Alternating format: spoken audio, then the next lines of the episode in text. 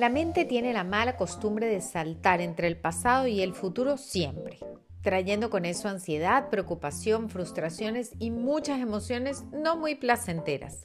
¿Y qué hacemos?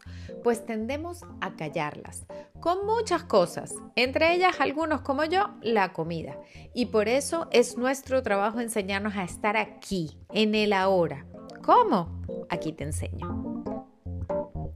Hola, hola, soy Doris Hutch, creadora de Let's Go Green.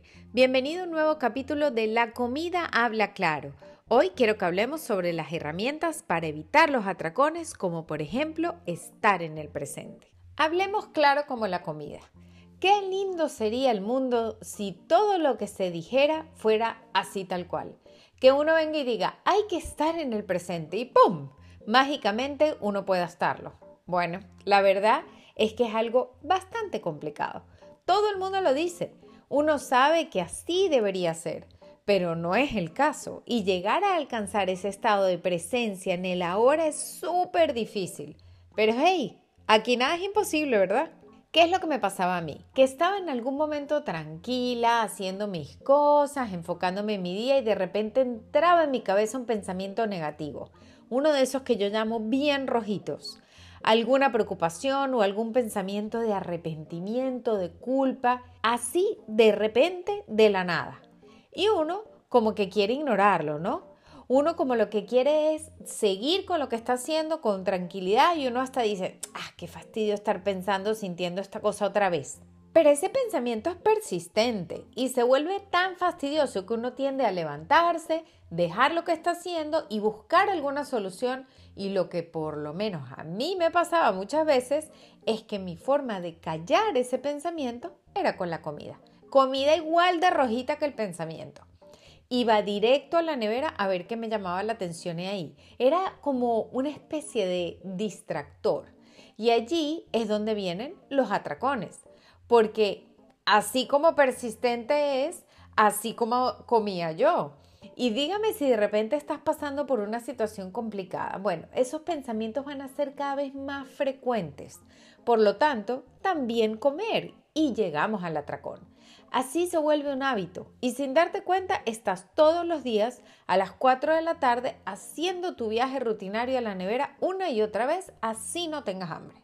Entonces, en todos estos años de buscar remedio por aquí, dieta por allá, tomar el jugo X o el jugo verde, me las arreglé y creé una especie de técnica que me ha ayudado muchísimo con estas situaciones y que además es muy sencilla. Lo que hago es que en esos momentos de ansiedad y de desesperación, primero identifico lo que tengo.